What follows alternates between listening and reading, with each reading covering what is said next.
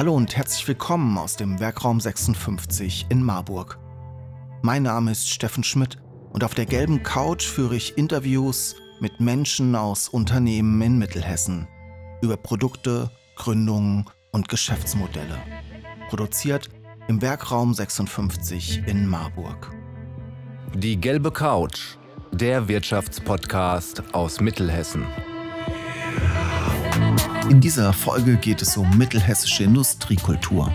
Ich hatte den Tourismusmanager Jörg Wegerhof aus dem Lahn-Dill-Kreis zu Gast, um mit ihm über das gemeinsame Projekt Geschichten zum Staunen, alles ging vom Bergbau aus zu sprechen. Die sechsteilige Videoreihe beleuchtet Themen mittelhessischer Industriekultur und es war Zeit, dass ich und Jörg das Ganze mal reflektieren. Viel Spaß mit dieser Folge. Hallo Jörg, schön, dass du heute bei mir hier im Südviertel im Werkraum zu Gast bist. Wir haben die letzten, ich würde sagen, anderthalb Jahre mit einem ziemlich coolen Projekt verbracht. Ja. Geschichten zum Staunen. Ging um Industriekultur. Das äh, interessiert mich privat ja auch riesig. Aber bevor wir einsteigen im Thema, erzähl mal kurz, wer bist du? Was machst du? Ja, erstmal danke für die Einladung, Steffen. Mein Name ist Jörg Wegerhoff. Ich arbeite heute für den Naturpark Lahndil-Bergland und bin für zwei Bereiche zuständig. Einmal für den Bereich Tourismus und auf der anderen Seite für den Bereich Bildung, wo ich mit Naturparkschulen und Grundschulen zusammenarbeite. Habe vorher was ganz anderes gemacht, habe äh, über 20 Jahre in der Pharmaindustrie gearbeitet. Ich bin studierter Biologe und äh, ja, war auch, äh, habe viele Jahre im Ausland gelebt und als ich 50 Jahre alt geworden bin, habe ich gedacht, ich muss noch mal auf Reset drücken, noch mal was ganz anderes machen, ein bisschen, äh, ja, wie soll ich sagen, zurück zu den Wurzeln und äh, bin damals von Hamburg äh, nach Greifenstein in den Westerwald gezogen. Und ich bin aber jemand, der sich dort sehr schnell regional einbringen musste. Habe eine Burgführerausbildung gemacht, eine Stadtführerausbildung in Herborn und äh, habe mich auch zum Naturparkführer ausbilden lassen. Und all dieses zusammen hat dann letztendlich dazu geführt, als es eine Stelle beim Naturpark gab, dass ich mich dann mit über 55 Jahren dort beworben habe, habe gar nicht damit gerechnet, dass die mich alten Knacker nehmen werden. Aber sie haben mich genommen. Und äh, zuerst war es eine Elternzeitvertretung und heute äh, arbeite ich fest für den Naturpark Lahndl-Bergland. Super. Ähm, vielleicht liege ich da falsch, aber die Welten könnten unterschiedlicher nicht sein. Biologe, Pharmaindustrie und jetzt Naturpark, ja, gut, Stadtführer. Ich, ich, glaube, ich glaube, die, die, die, ähm, die Brücke dazwischen ist natürlich schon der Biologe weil ich arbeite, wie gesagt, für den Naturpark Lahndil-Bergland. Und seinerzeit war das so, heute würde man als Natur, da findet man als Naturwissenschaftler sehr einfach einen Job. Ich bin aber Jahrgang 1962, geburtenstarker Jahrgang. Für Biologen gab es früher keine Stelle. Es gab nur eine einzige Art, damals einen Job zu kriegen und das war, man wurde Pharmareferent. Vom Kopf her war das immer so, ich bleibe da nicht lange. Ähm, aber es hat sich für mich dort sehr, sehr gut entwickelt und ich bereue das auch absolut nicht, dort 20 Jahre lang gearbeitet zu haben. Aber ähm, ähm, ich glaube, die Brücke war damals, fast alle Pharmareferenten waren Biologen. Ja, und, äh, und heute bin ich sehr glücklich, dass ich heute mehr Biologe bin, als ich je in meinem Leben gewesen bin. Sehr schön. Und hat dich das schon immer interessiert? Kamst du wie die Jungfrau zum Kinder dann zu deinem neuen Job jetzt, sage ich mal? Oder war das was, wo du schon immer mit dir rumgetragen hast, wo du gesagt hast, ach, irgendwann will ich mal Naturparkführer werden? Nee, eigentlich nicht, weil es gab noch so einen Zwischenschritt dazwischen. Und dieser Schritt war was, wo mich damals alle meine Kollegen erstmal für verrückt gehalten haben, denn ich habe mir so einen Kindheitstraum erfüllt.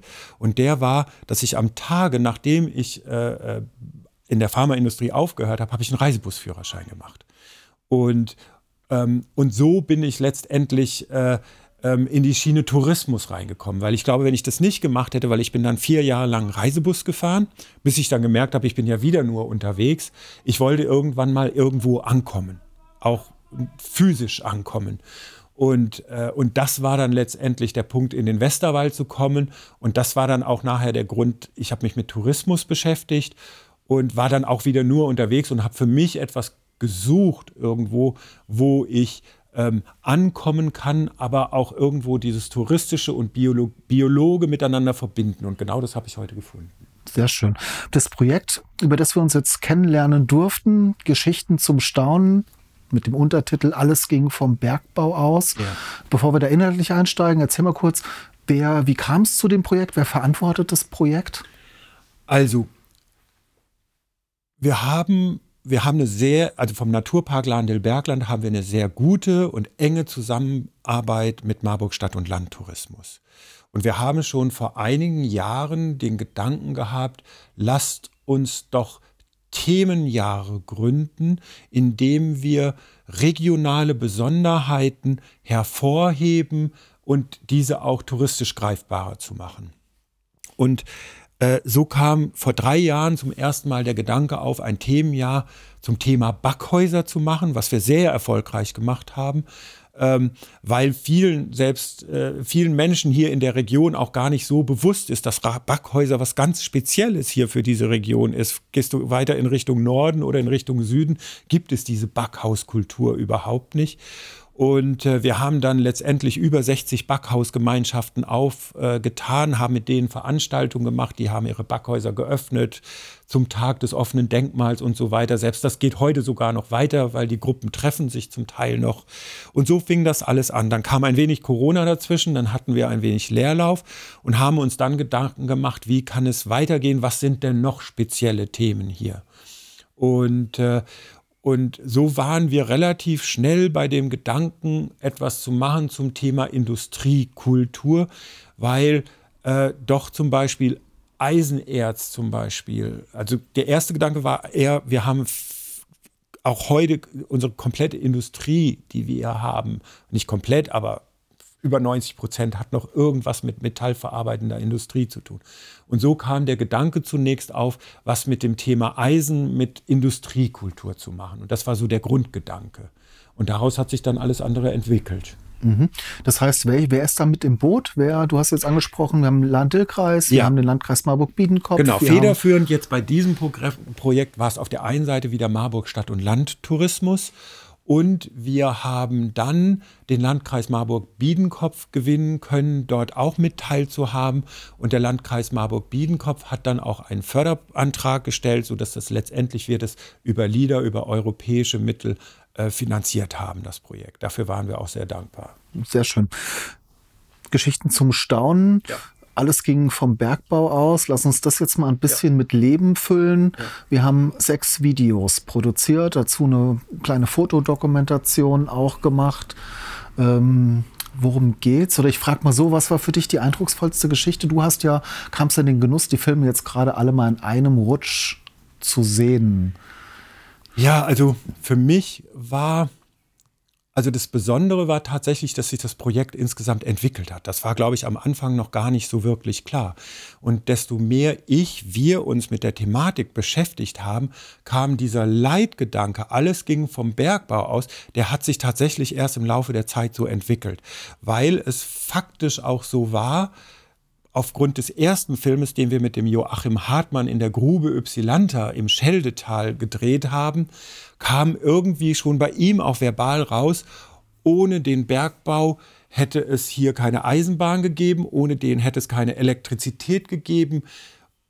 Ja, auch das harte Los der Frauen, ähm, ähm, was damit oder was damit zusammenhing, dass die Männer im Bergbau waren und das finanziell immer noch nicht gereicht hat und nebenher noch eine Nebens Nebenerwerbslandwirtschaft äh, aufgebaut werden musste, die dann von den Frauen unterhalten werden mussten, zum Teil von den Kindern, dass die Haubergskultur damit reingehörte, weil irgendwo mit mussten die Hochofen, Hochöfen ja auch befeuert werden, weil die Kohle aus dem Ruhrgebiet war noch nicht da. Ähm, es haben sich All, Welten erschlossen. Alles das hat mhm. auch meinen persönlichen Horizont so erweitert. Und ich fand das persönlich sehr spannend, wie man an meinem Dialekt hört. Ich bin ja nicht von hier. Ich bin geboren im Ruhrgebiet. Und wenn ich jetzt zu meinem eigenen Dialekt zurückkomme, dann würde ich jetzt sagen, mein Opa war Bergmann, mein Papa war Bergmann. Und das ist wirklich der Fall. Und insofern hat mich dann auch persönlich dieses Thema so fasziniert, einfach auch mit Protagonisten zu sprechen. Ich habe das nur noch am Rande erlebt, ja, und äh, aber mit Protagonisten in diesem Film zu sprechen, die das alles noch, ja, selber erlebt haben, zum Teil oder noch viel näher dran waren als ich. Ja, ich war da auch, ich war sehr überrascht, als das Projekt für uns anfing. Dann dachte ich, okay, ich dachte so ein bisschen an Basalt, ähm, ja. aber habe mich dann auch gefragt, okay, was gibt's denn hier an Industrie in der Region? Und irgendwie ja. war das erstmal so gefühlt ein weißes Blatt, weil es ist ja. jetzt nicht so, dass man hat jetzt nirgends die großen Lost Places, wo man sagt, hier war mal das sehr offensichtlich. Äh, auch die Grube Ypsilanta, da sind wir ja schon ein bisschen im Wald rumgefahren. Das ist alles ja eher versteckt und das fand ich spannend, jetzt mal wirklich äh, das zu entdecken, was eigentlich nicht so offensichtlich. Ja, und das fand, das fand ich, also das war auch für mich so, dass mir das am Anfang gar nicht so bewusst war, dass wenn man äh, in weite ja, weite Bereiche hier unserer Gegend kommt, dann finden wir insbesondere zum Beispiel im Naturpark heute über 50 Prozent Waldflächen. Ja, aber wenn man bedenkt, dass ja vor 100 Jahren hier fast kein einziger Baum gestanden hat, dass das, so wie ich aufgewachsen bin, das Ruhrgebiet kennengelernt hat, wo Muttern am Samstag die Wäsche nicht raushängen konnte, je nachdem, wo der Wind herkam, das war hier alles 50, 60, 70, 80 Jahre früher. Wenn wir die Fotos sehen, die, wie, wie die Täler ausgesehen haben, ähm, ein Hochofen neben dem anderen, das Orte wie Nansenbach oder so winzig kleine Orte, dass es da zum Teil 20, 25 Gruben gab und dass hier überall Hütten, Hochöfen waren und das ist gerade mal 100 Jahre her. Ähm, hat aber auch, glaube ich, ähm, hat aber dazu geführt, dass heute ähm, wir auf der anderen Seite, bin ich ganz sicher, wir hätten keinen Naturpark, wenn das früher nicht so gewesen wäre. Auf der anderen Seite hat es auch dazu geführt, dass wir, gerade wenn wir uns die mittelständische Industrie anschauen oder überhaupt unsere Region, das Hinterland zum Beispiel, dann denkt man ja zunächst mal, was ist dort industriemäßig überhaupt vorhanden? Wenn man sich ein bisschen damit beschäftigt, Entschuldigung, dann stellt man einfach fest, dass das eine der mittelständigsten, in, äh, wie soll ich sagen, reichsten Industrieorte überhaupt in ganz Hessen ist. Ich glaube nur Groß-Gerau, da gibt es immer so einen so Wettkampf dazwischen, weil da sitzt Rüsselheim und Opel. Aber danach kommt gleich unsere Region. Das, was wir hier als Hinterland bezeichnen ja. und wo man eigentlich an ja. Wiesen und Wälder und Felder denkt. Und das, ja, und das sieht man auch. Wir haben zum Teil, also ich will gar nicht ins Detail, aber wir haben so viele Weltmarktführer. Wir haben einen Film auf der Isabellenhütte gedreht, die diesen Sprung geschafft hat von einer mittelalterlichen Schmelzhütte hin heute zu einem Hightech-Unternehmen. Ich bin da nicht der Experte, aber die, die äh, produzieren heute Widerstände und ich glaube, in jedem Auto, was hier durch die Gegend fährt, sind 10, 20 Produkte aus diesem Unternehmen, wenn man zum Beispiel das Fenster vom, das fand ich immer, das wusste ich vorher nicht, wenn man das Fenster beim Auto schließt, und man hält die Hand dazwischen, dann muss es ja schlicht und ergreifend äh, einen Stopp geben und die Scheibe fährt wieder runter. Das kommt alles aus der Isabellenhütte. Dann, ja, wir haben noch ganz andere Unternehmen hier sitzen wie Rittal, wie Weber, Wurstmaschinenhersteller und, und, und. Und das sind alles Top-Player ähm, auf dem Weltmarkt. Ja. Lass uns noch mal den Schritt zurückgehen, vielleicht einmal für die Zuhörerinnen und Zuhörer einmal kurz zusammenfassen. Wir haben sechs Filme gemacht. Film ja. 1 war, sag ich mal, der Ursprung mit Joachim genau. Hartmann. Da waren wir in der Grube Ypsilanta. Genau. Dann äh, sind wir weiter. Eisenbahn war der zweite Eisenbahn. Film. Genau, den haben wir gedreht in Frohnhausen. Die ne? Kohle Dann, oder beziehungsweise das Eisenerz musste transportiert genau, werden, so kam es zur Eisenbahn. Genau, das war der Film thematisch Eisenbahn und es ist so, ohne den Bergbau wäre die Eisenbahn hier so massiv gar nicht in die Region gekommen. Danach ähm, haben wir einen Film gedreht zum Thema Elekt Frauen. Frauen, Frauen. Ja, der kleine Exkurs zu Frauen, der zustande kam, weil die Männer alle mehrfach beschäftigt waren und ja. die Landwirtschaft und der Haushalt alles an den Frauen, das harte Los der Frauen. Genau. Und die haben dann auch noch gestrickt in der Nacht. Genau, das kam, das kam auch, das war, die haben nachts gestrickt. Ich habe übrigens die Geschichte, wenn man sich da rein vertieft, ähm, die, die Strickindustrie, die Strumpfstrickindustrie war in dieser Region hier sehr hoch angesetzt. Und das war der Nebenerwerb letztendlich. Ich habe auch gehört, dass sogar die Männer auf dem Weg ähm, ähm, zu ihren, weil es waren ja vieles Wanderarbeiter, ja, und äh, dass die auf dem Weg zu den Hütten oder in, den, in die Grube hier mit Strickzeug unterwegs waren und Strümpfe gestrickt haben. Also das waren halt Möglichkeiten, nebenher Geld zu verdienen. Du willst dich als Experte positionieren und deinen eigenen Podcast starten? Dann melde dich zu unserem kostenlosen Info-Event an. Wir geben dir die wichtigsten Fragen mit auf den Weg, die du dir zum Start deines Podcast-Projektes beantworten solltest. Geh einfach auf www.wr56.de. Hier kannst du dich für den nächsten Info-Workshop anmelden. Wir freuen uns auf dich. Mhm. Video 4, das fand ich besonders eindrucksvoll, können wir vielleicht auch mal inhaltlich kurz ein bisschen tiefer drauf eingehen, waren die Hauberge. Ja. Habe ich noch nie gehört vorher, den Begriff Hauberge, egal wen ich gefragt habe. Hauberge. Also die Hauberge ist, ist ein ganz spannendes Thema. Die Hauberge ist ein Bereich im nördlichen Lahn-Dill-Kreis, der übergeht in das Siegerland herein.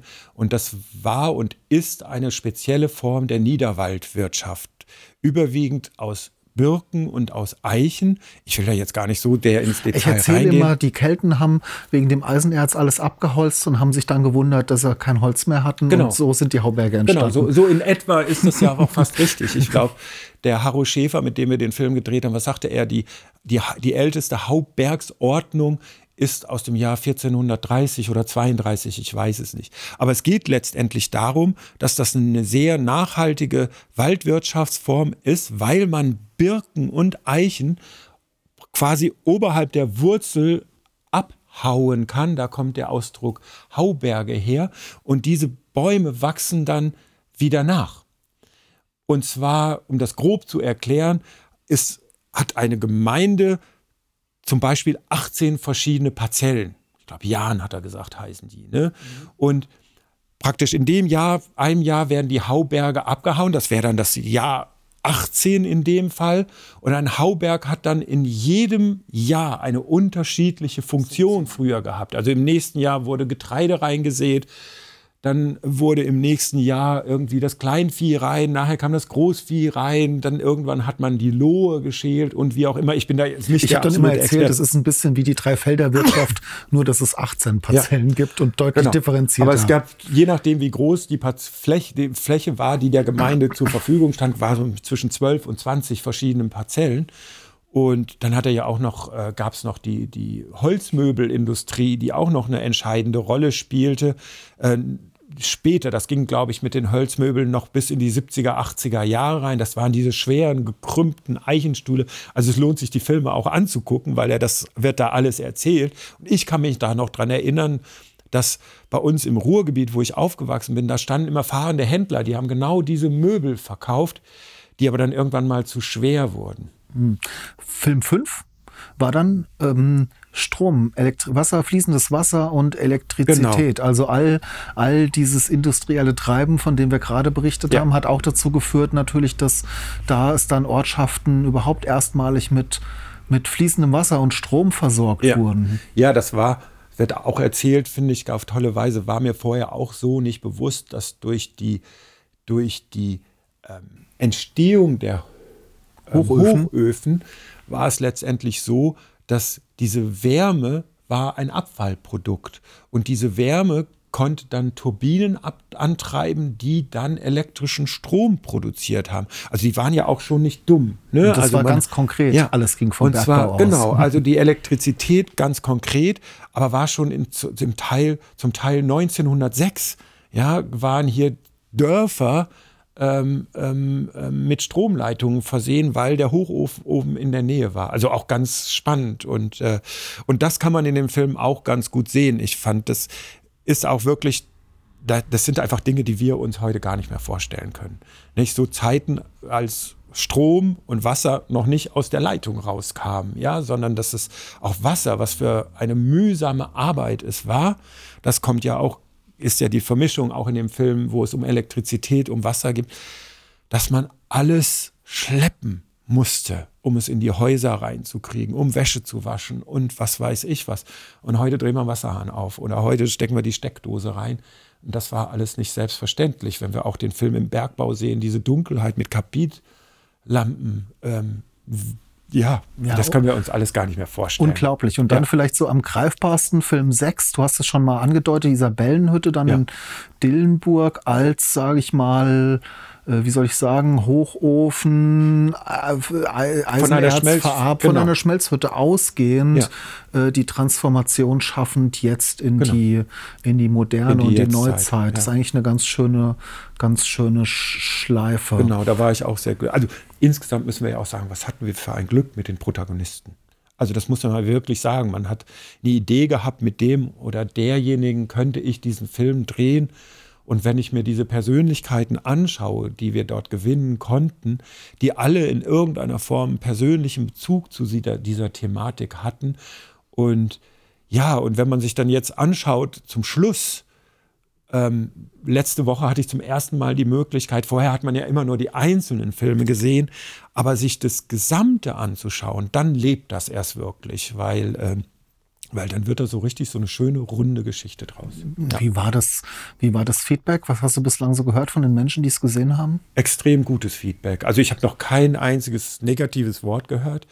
Die Leute sind von den Filmen extrem zum Teil emotional berührt. Weil viele natürlich auch, das kommt jetzt auch auf, die, auf, auf das Alter an. Das war ganz interessant, weil, weil wir hatten ein Treffen, wo ich, ähm, das waren ungefähr 20 Leute im Raum und ich habe das gezeigt. Und jemand in meinem Alter, also über 60, sagte dann, die Filme berühren mich total emotional, aber das liegt wahrscheinlich nur daran, weil ich ja zum Teil noch diese Berührung dazu hatte. Aber das war gar nicht so, weil in dem Moment standen dann andere auf und sagten, nee, ich bin gerade mal Anfang 30 und mich hat das genauso emotional berührt, weil das ist das, was ich sonst ja so gar nicht kenne und immer mal von Opa und Oma irgendwie gehört habe und so. Und insofern ist es, äh, glaube ich, zeitlos. Also ich fände es auch sehr wichtig und toll, diese Filme zum Beispiel auch in Schulen zu zeigen. Also Das wäre jetzt so ein bisschen meine Frage zum Abschluss. Was, ich meine, ich bin jetzt nur ein bisschen außen vor, aber ich frage mal so flapsig, was machen wir jetzt mit den schönen Filmen, die bei uns auf den Computern schlummern? Ja, also das Wichtigste ist, glaube ich, diese Filme zugänglich zu machen einer breiten Öffentlichkeit. Also ähm, das ist noch nicht zu Ende gedacht, aber ähm, wir müssen auf jeden Fall Ausstellungen machen, in welcher Form auch immer, Wanderausstellung oder eine feste Ausstellung. Wir müssen das digital vermarkten auf den Homepages, wir müssen damit in die Schulen gehen. Und ähm, weil, weil es sehr viele Dinge sind, die, glaube ich, bei der jüngeren Generation schon sehr stark in Vergessenheit geraten sind. Das ist der Generation 30, 35 überhaupt nicht mehr bewusst, wie es, ehrlich gesagt, es war mir auch nicht bewusst, wie es hier vor 100 Jahren ausgesehen ist. Das ist eine, von der Infrastruktur her eine ganz, das war eine Industrieregion hier. Ist es heute auch noch, aber das war eine, ja, bergbaugetriebene Industrie, ja, und, äh, und das fände ich so wichtig, das von da bis da oben nochmal bewusst zu machen. Und das haben wir vor. Ja. Das ist sehr schön. Und gibt es neue Pläne? Du hast ja am Anfang gesagt, äh, Backhäuser, jetzt haben wir die Geschichten zum Staunen gemacht. Habt ihr schon was Neues auf dem Schirm, wo ihr sagt, das müssen wir nochmal ausgraben? In einem, jetzt nicht als Video, aber vielleicht als. Naja, du hast vorhin eins, eins schon erwähnt. Ähm, ähm, es gibt zum Beispiel die Thematik Basalt, Diabas und also Steine könnte man, aber es das ist jetzt für mich hier so raus aus dem Mund. Aber ich meine, wenn ich Es gibt überlege. noch Potenzial, es gibt noch Geschichten. Genau. Also ich lebe erst seit fünf Jahren in dieser Region und ich finde, diese Region hat so viel Potenzial und Besonderheiten, ähm, dass es noch so viele Dinge gibt, die man entweder nochmal neu hervorheben könnte oder die man vertiefen könnte, wie zum Beispiel Hauberge. Zum Beispiel ist so, so ein spezifisches Thema, weil Hauberge, um das als Abschluss auch nochmal zu sagen, was keiner weiß, das ist endemisch. Endemisch bedeutet, das kommt in der Welt nur hier vor, nirgendwo anders. Und da muss man eigentlich mehr draus machen, um das halt nicht nur regional bekannt zu machen, sondern auch überregional bekannt zu machen. Aber ach, ich glaube, auf die Dauer kommen da noch, würden da noch so viele Themen kommen, die man bearbeiten kann. Super, Jörg. Hat mich sehr gefreut, hier mit dir mal so einen kurzen, kurzen Rundreise durch unser ja. letztes Projekt zu machen. Ich fand es enorm spannend. Äh, auch Basalt finde ich sehr spannend. Das interessiert mich einfach. Es ist für mich so eine ja, jetzt ich wieder was gesagt. Sonntagnachmittags, so ein Sonntagnachmittagsausflugsflug, ja. den wir hier zum Projekt gemacht haben. War super schön. Auch cool, dass wir jetzt hier mal drüber reden konnten. Und ich bin gespannt äh, und hoffe, bald auch die Videos teilen zu können der Öffentlichkeit, ja, sodass die Zuhörerinnen und Zuhörer in den Genuss kommen, das sich mal anzuschauen, worüber wir jetzt hier geredet haben. Schön, dass du da warst. Danke, Danke für die Einladung. Gespräch. Okay. Sie wollen die gelbe Couch unterstützen und Ihr Unternehmen, Ihre Produkte und Dienstleistungen in unserem Podcast präsentieren? Dann nehmen Sie einfach mit uns Kontakt auf.